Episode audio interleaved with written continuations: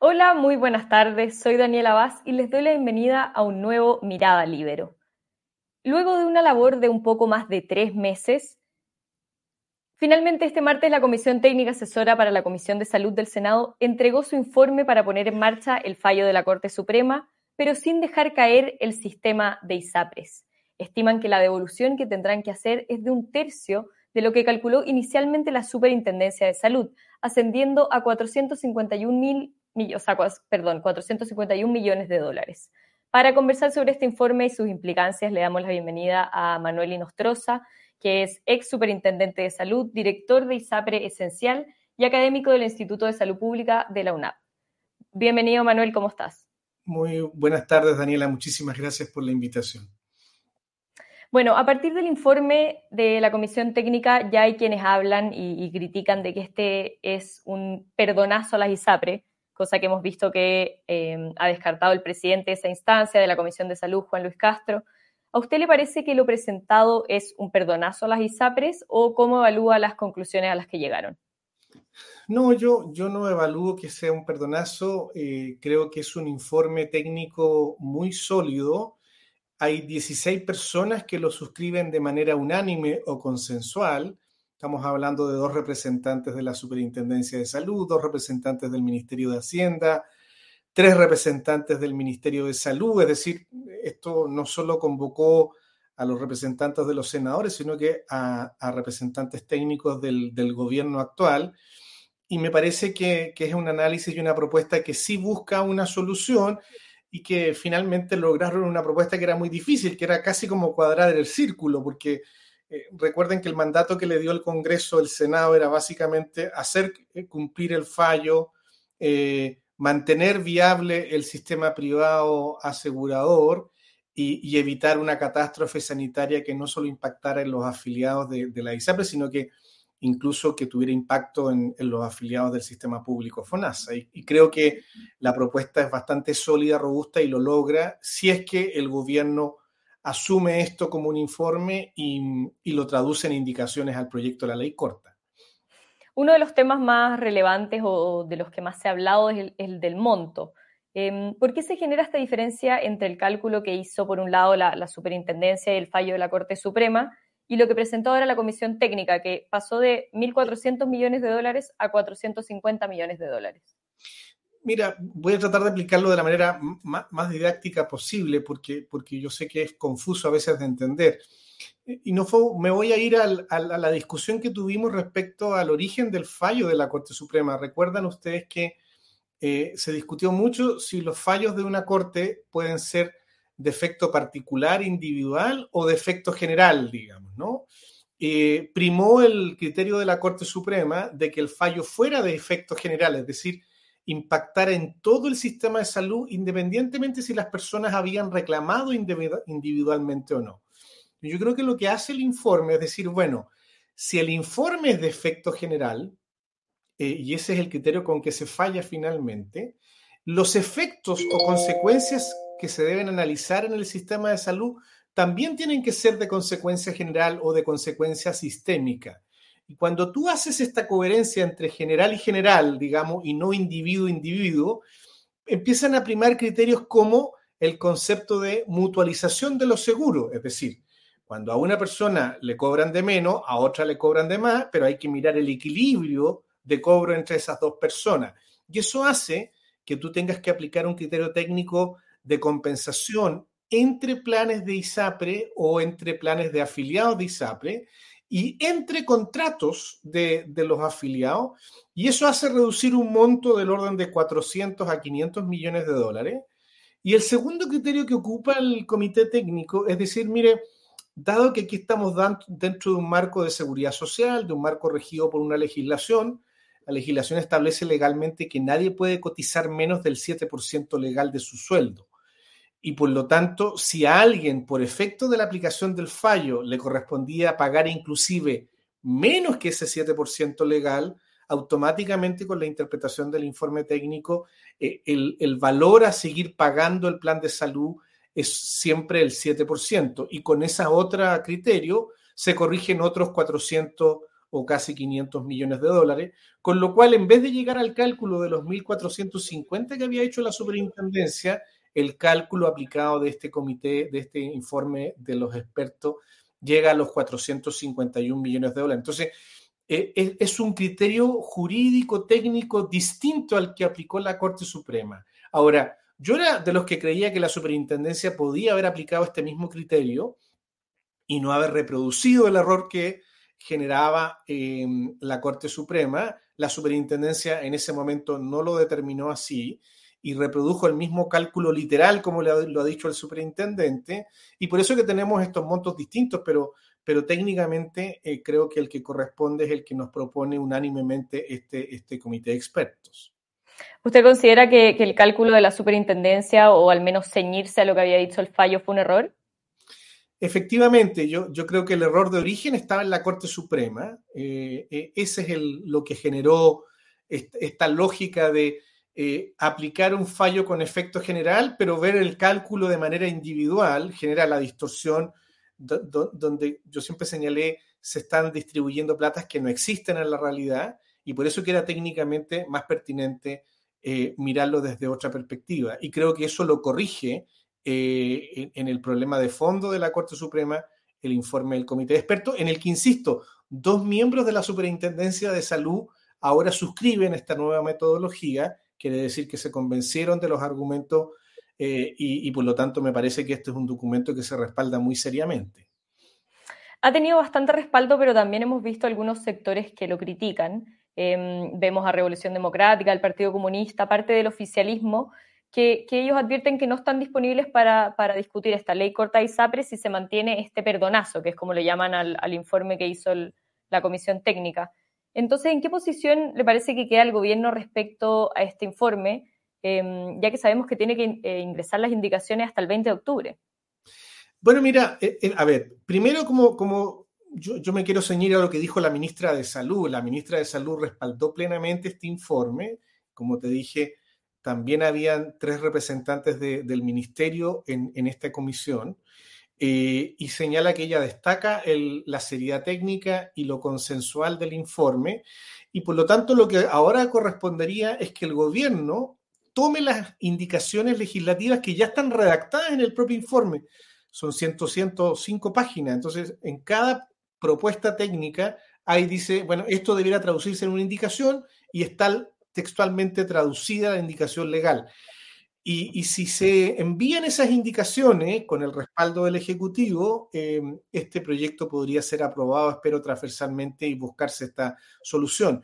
Sin embargo, si, el gobierno, por estas dos almas que tienen, por esta mm, doble mirada que puede haber sobre el informe, eh, decide no suscribir las indicaciones o enviadas las indicaciones, los parlamentarios de algunos parlamentarios, como se ha señalado, quieren desconocer el informe, bueno, vamos a estar realmente viendo la, real voluntad que algunos tenían, que más que querer buscar una solución técnica, lo que querían era tomar la oportunidad política que generaba la Corte Suprema para generar la caída del sistema ISAPRE y generar, en mi opinión, una crisis porque el sistema público de salud eh, que no ha tenido posibilidad de discutir una reforma ni un periodo de transición, se va a ver enfrentado a, un aumento de las listas de espera, más de 630 mil personas que hoy día están enfermas en el sistema ISAPRE se van a quedar sin cobertura médica de salud y creo que esa es una consecuencia política eh, terrible, que sería un gran error persistir en ese tipo de situaciones. Por un lado están entonces los parlamentarios de esa Comisión de Salud, que, hoy los vimos incluso en, varios medios de prensa criticando principalmente el monto y el plazo que, se recomendó. Y por otro lado tenemos al Ejecutivo, y lo mismo que usted nos dice de la ministra que estuvo de acuerdo con él. Em, ¿Ve más disposición a dialogar entonces desde el propio Ejecutivo que los parlamentarios oficialistas? Yo creo que sí, yo, espero que, el gobierno, insisto, sostenga un informe que el propio gobierno ayudó a redactar.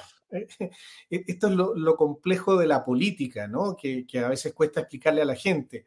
Eh, el, propio, por ejemplo, el propio senador Latorre, eh, que es miembro de la Comisión de Salud, designó a Cristóbal Cuadrado, ex subsecretario, en, eh, siendo parte de la comisión.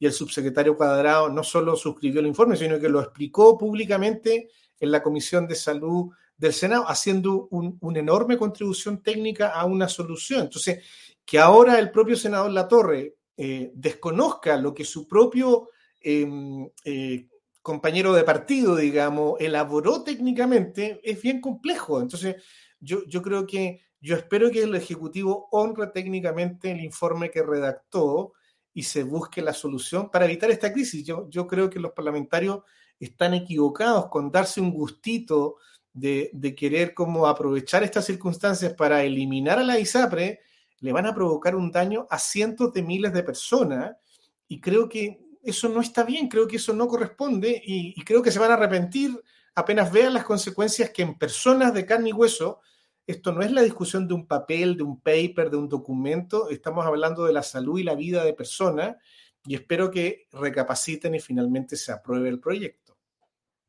Se dice que aún con este nuevo cálculo, las ISAPRES no tendrían utilidades en los próximos 10 años. ¿Usted considera que este informe o las recomendaciones que hizo este, esta comisión técnica le dan viabilidad al sistema de, salud privado? O sea, permite que, el objetivo que tuvo la comisión, que fue acatar el fallo, pero sin que se acaben las ISAPRES? Mira, a ver, la, la ISAPRE han salido reclamando por razones obvias de que ellos no debieran pagar ni siquiera los 450 millones de dólares eh, que, que, plantea el informe.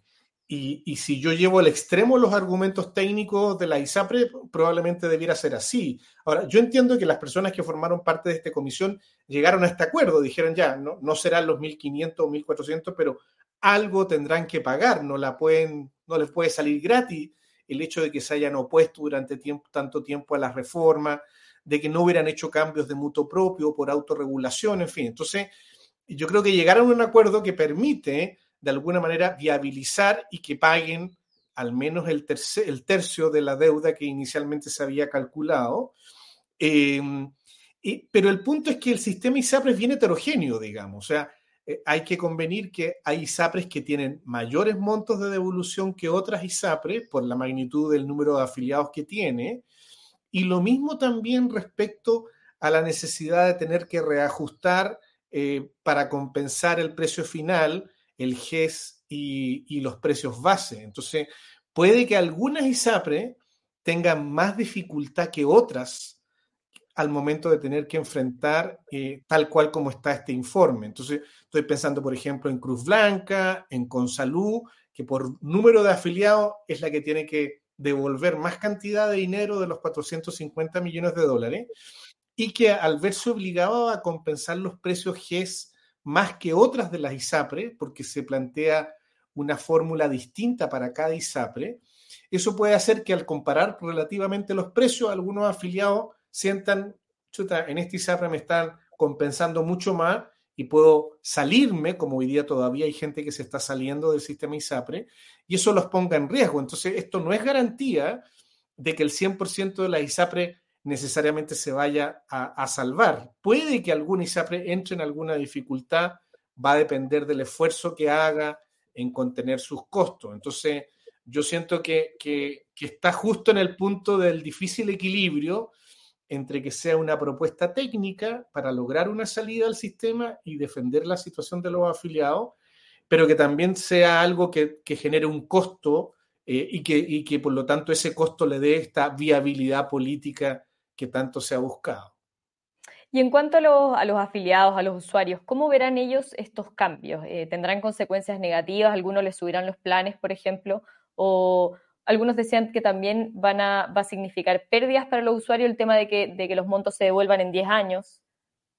Mira, a ver, yo veo que desde el punto de vista del aumento de los precios, esto no debería implicar aumento de precios. Lo voy a explicar de la siguiente manera.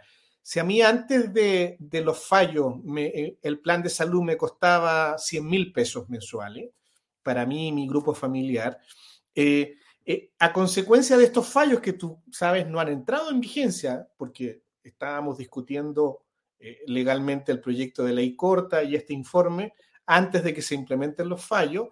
Eh, em, después de los fallos podría haberse dado la aplicación de una rebaja del precio de empleo. Entonces, por ejemplo, si yo pagaba 100 mil pesos, podría que por efecto de estos fallos mi plan ahora costara 60 mil pesos. Pero como no se han implementado los fallos, mi plan sigue costando 100 mil pesos. Entonces, con este informe y su traducción en reformas a la ley corta, eh, yo voy a seguir pagando los 100 mil pesos. O sea, lo que voy a perder, entre comillas, es la expectativa de haber bajado eh, el precio del plan. Pero no, en ningún caso puede, y eso el informe lo deja muy claro, eh, esa persona que hoy día paga 100 mil pesos no va a tener que pagar 120 mil o 140 mil pesos como para compensar, eh, sino que va a seguir pagando el mismo valor del plan que hoy día tiene. Puede que a algunos les rebaje un poco, pero a nadie le va a subir más de lo que hoy día está pagando. Y respecto al tema de la devolución, efectivamente se establece en el informe que es 10 años y por lo tanto es un 10% del total de la devolución que me corresponde por cada año. Por lo tanto, yo cada año voy a poder ocupar en prestaciones médicas o en dinero eh, ese 10% y así al año siguiente el 10% adicional. Por lo tanto, se va a ver como un beneficio, digamos, que recibo eh, de mejor cobertura eh, si es que me tengo que hacer alguna intervención, algún tipo de prestación. ¿sí? Y al final de los 10 años, si yo no ocupé nada, porque por ejemplo yo nunca me enfermé, estuve sano, y si al final de los 10 años nunca tuve que ocupar nada porque nunca me hice ninguna cirugía, ni ninguna prestación, ni nada, bueno, eh, se devuelve íntegramente eh, el 100% en dinero a todo lo que haya, eh, lo que finalmente haya. Entonces la persona nunca va a perder esos recursos. Así que yo creo que, insisto, es un informe que está bien pensado en algo que era muy difícil. Yo, yo le saco el sombrero a las personas, a estas 16 personas que, más allá de sus sesgos políticos, pusieron el interés de, las personas y de la viabilidad del sistema de salud por sobre sus banderas políticas como para encontrar esta solución. Por último, Manuel, ahora como comentábamos, será el gobierno el que tenga que ingresar estas indicaciones. Usted que ha seguido tan de cerca este proceso, ¿cómo evaluaría el, el trabajo y el rol que han cumplido las autoridades de salud, ya sea la ministra, el superintendente o ese ministerio por completo? Bueno, mira, yo, yo creo, yo lo, yo lo he dicho históricamente y en entrevistas anteriores, digamos, e, este problema ya va a arrastrar más de un año, prácticamente un año, eh, y esta postergación, que a mi juicio es irresponsable de parte del gobierno, se debe fundamentalmente a sus dos almas, es decir, a esta alma más prudente, más del socialismo democrático, que buscaba una solución. Recordemos que la ministra intentó una solución hace ya ocho meses atrás y el comité político, eh, el ala más dura del Frente Amplio y el Partido Comunista le quitó el piso político para que esa solución se llevara adelante. Entonces, finalmente Juan Luis Castro y el senador y presidente de la Comisión de Salud eh, miembro del Partido Socialista, impulsó un acuerdo transversal. Yo, yo felicito la iniciativa que ha tenido el senador Castro en esta, en esta dirección y logró conformar este comité técnico un poco... Lo único complejo a mí es que esto superó al propio Ministerio de Salud. A mí me hubiera gustado que esto hubiera sido liderado por la propia ministra. Bueno, esto no fue así por esta desautorización que el ala más de izquierda le hizo a la ministra de Salud y tuvo que el Senado tomar la iniciativa bueno, el Senado igual es colegislador, así que finalmente eh, yo creo que fueron respaldados.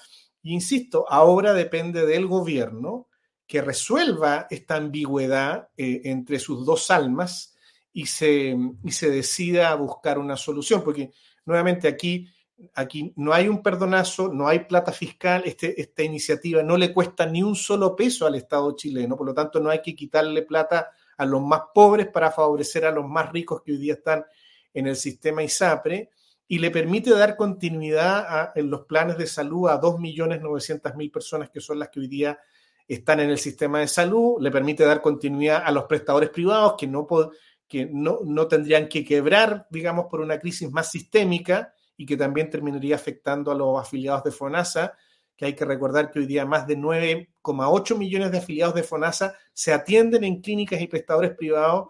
Por lo tanto, se evita toda esta crisis y, por eso que esperaría que el gobierno y la ministra de Salud tomaran de una vez por todas el don de mando y apoyaran este informe. Insisto, yo, este informe, como les digo, son, son funcionarios del propio gobierno que en parte lo hicieron y espero que no los dejen, digamos, en la estacada, porque si no, significaría abandonar a, a, miles de personas, a millones de personas a su suerte y eso creo que no sería bueno. Bien, Manuel Inostroza, ex superintendente de salud, muchísimas gracias por su entrevista. Gracias a ustedes, que estén muy bien. Muchas gracias también a todos los que nos están viendo, especialmente a los miembros de la Red Libero que lo hacen posible. Nos vemos en cualquier momento con más Mirada Libero. Muchas gracias. El Libero, la realidad como no la habías visto. Haz que estos contenidos lleguen más lejos haciéndote miembro de la Red Libero.